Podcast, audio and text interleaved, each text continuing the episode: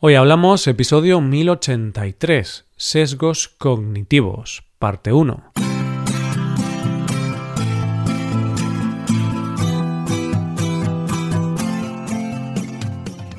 Bienvenido a Hoy Hablamos, el podcast para aprender español cada día. Publicamos nuestro podcast de lunes a viernes. Puedes ver la transcripción, las explicaciones y los ejercicios de este episodio en nuestra web. Ese contenido solo está disponible para suscriptores. Hazte suscriptor premium en hoyhablamos.com. Buenas oyente, ¿qué tal? Empezamos un nuevo mes y por lo tanto un nuevo tema. Y este mes nos adentraremos en el apasionante mundo de la mente humana y más concretamente en algo que hace nuestro cerebro para facilitarnos el trabajo. Hoy hablamos de sesgos cognitivos.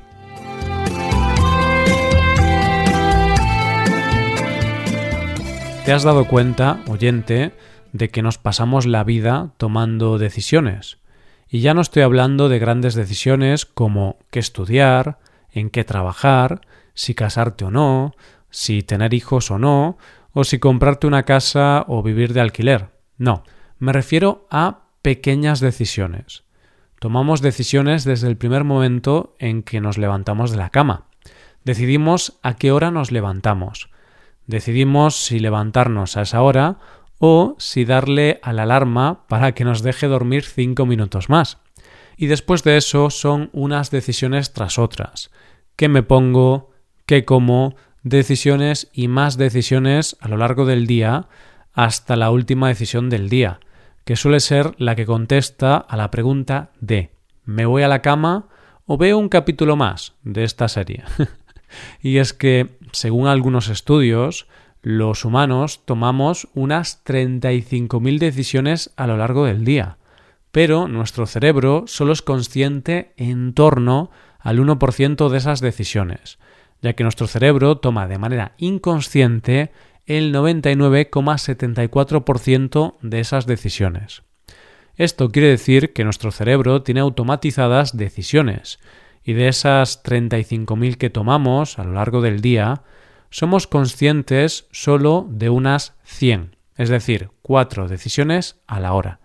Y es que si hay un gran misterio en el universo, ese es el de nuestra mente. El cómo funciona el cerebro humano es algo que no deja de sorprender y que desde luego es un mecanismo muy complejo que no deja de fascinarme.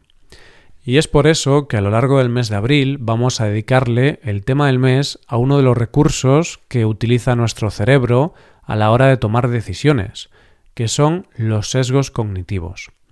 Así, a lo largo de este mes, no solo conoceremos qué significa esto de los sesgos cognitivos, sino que veremos cuáles son los diferentes tipos que hay y los veremos a través de ejemplos para que así sea más fácil entenderlos. Pero lo primero es lo primero. ¿Qué son los sesgos cognitivos? La definición más técnica de lo que es un sesgo cognitivo dice que es una interpretación errónea, sistemática, de la información disponible, que ejerce influencia en la manera de procesar los pensamientos, emitir juicios y tomar decisiones. Pero como esto es un poco difícil de entender, se podría decir también que un sesgo cognitivo es como una especie de atajo que utiliza nuestra mente para poder actuar cuando tiene que tomar decisiones rápidas. ¿Esto qué quiere decir? Básicamente que muchas veces cuando creemos que estamos tomando decisiones racionales, en realidad no son tan racionales, porque nuestra mente está predispuesta a llegar a determinadas conclusiones de manera automática. Como hemos visto al principio de este episodio, nuestro cerebro tiene que tomar muchas decisiones a lo largo del día, y algunas de ellas de manera muy rápida. Y para ello, nuestro cerebro echa mano de estos atajos mentales para tomar decisiones rápidas.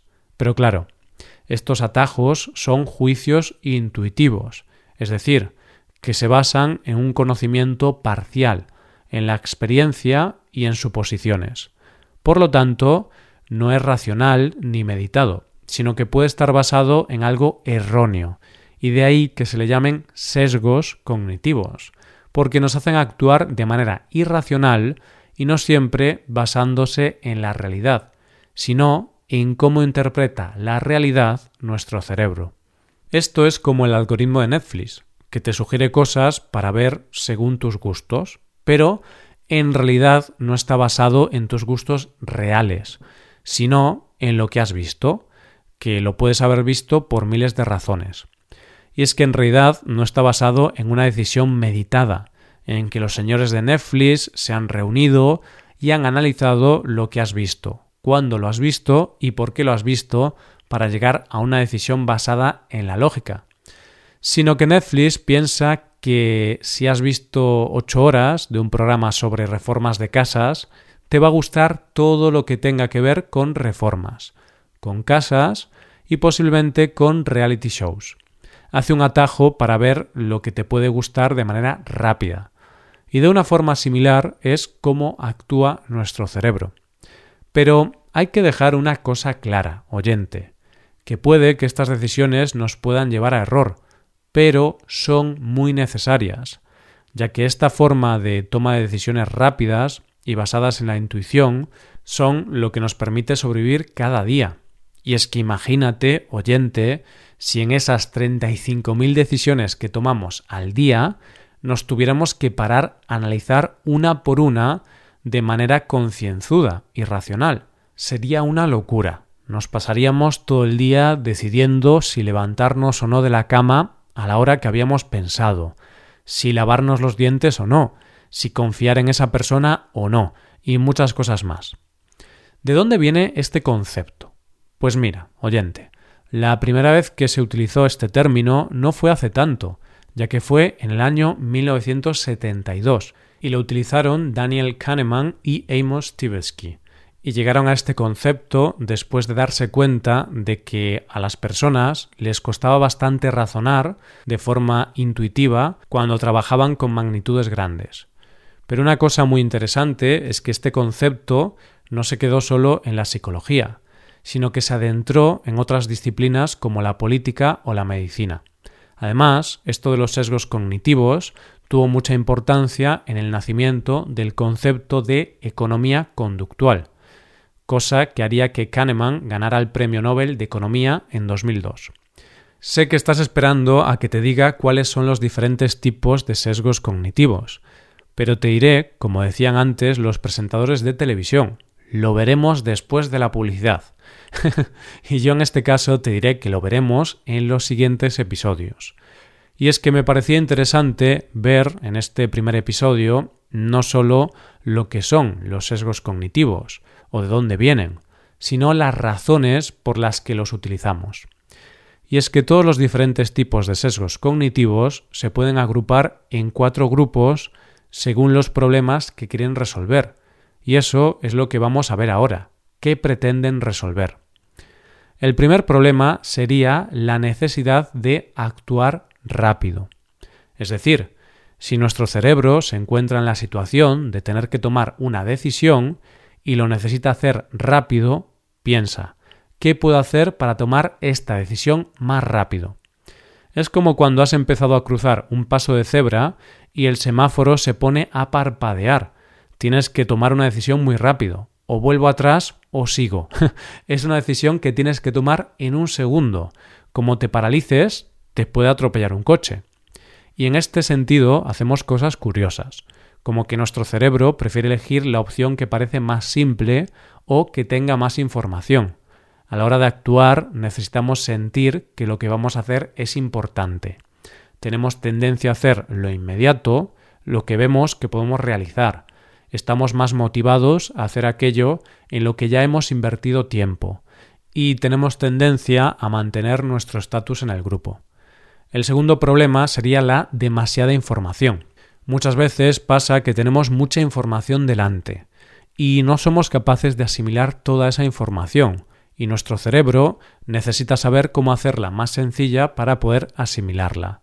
Es como cuando vas a comprar, por ejemplo, una mesa nueva a IKEA. Ves tantas, tan diferentes, de tantos precios y colores, que llega un momento que no sabes cómo era cada una, y te vas de la tienda sin haberla comprado tenías tanta información en la cabeza que necesitas irte a casa, reflexionar y después ir al día siguiente a comprarla. De la misma manera, nuestro cerebro hace cosas similares. Somos capaces de ver aquello que ya estaba en nuestra memoria o que se nos ha repetido de manera frecuente. Somos capaces de ver mejor aquellas cosas que son divertidas, extrañas, visualmente llamativas o con apariencia humana. Somos capaces de ver que algo ha cambiado. Nos atraen aquellos detalles que nos dan la razón o que nos confirman nuestras creencias preexistentes. Y otra cosa muy importante, que es una gran verdad, notamos mejor los fallos en los demás que en nosotros mismos. El tercer problema sería la insuficiente información. Imagínate que tienes que tomar una decisión y no tienes la información necesaria para tomar esa decisión de manera racional, pero la tienes que tomar. Entonces tu cerebro se pregunta ¿cómo puedo hacer para completar esa información? Es como si alguien te pregunta si quieres ir a su fiesta sin darte más datos. Pero tú necesitas saber dónde es, cuándo es o quién va para saber si quieres ir o no. El cerebro hace cosas como que tendemos a buscar historias o patrones hasta en los datos más mínimos. Rellenamos los huecos que faltan. Los rellenamos con estereotipos, generalidades o historias anteriores. Tendemos a imaginar que son mejores las cosas o personas que nos gustan o con las que estamos familiarizados simplificamos las probabilidades y los números para hacerlos más fáciles de pensar. Creemos que sabemos lo que piensan los demás y proyectamos nuestra mentalidad actual y nuestras suposiciones sobre el pasado y el futuro. El cuarto problema sería que debemos recordar. Esto es como cuando un amigo te está contando algo que le ha pasado, pero empieza a mezclar historias y tú tienes que hacer un esfuerzo por recordar cuál era la historia que te estaba contando en un principio y a la que va a volver, porque era la importante. Piensa en la cantidad de información que nos llega a lo largo del día, la cantidad de información que nos llega a la hora de tomar decisiones. Entonces, nuestro cerebro toma atajos basándose en la pregunta ¿qué debo recordar? Y es por eso que hace cosas como que nuestros recuerdos los almacenamos de manera distinta según cómo los experimentamos. Tendemos a reducir eventos o historias a sus elementos clave. Descartamos lo específico y nos centramos en las generalidades. Y después de que nos pase algo, lo editamos y lo reforzamos en nuestra mente. Así que ya ves, oyente, empezamos este mes de abril dándonos cuenta de que nuestro cerebro utiliza la economía, toma atajos para poder hacer todo lo que tiene que hacer a lo largo del día. Nos ayuda tanto que de las 35.000 decisiones que tomamos al día, él hace el trabajo duro y nosotros solo tomamos unas 100.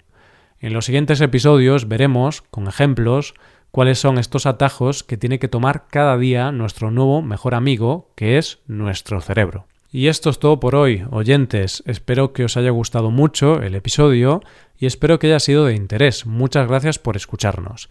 Por último, te recuerdo que puedes hacerte suscriptor premium para ver la transcripción, los ejercicios y explicaciones de este episodio.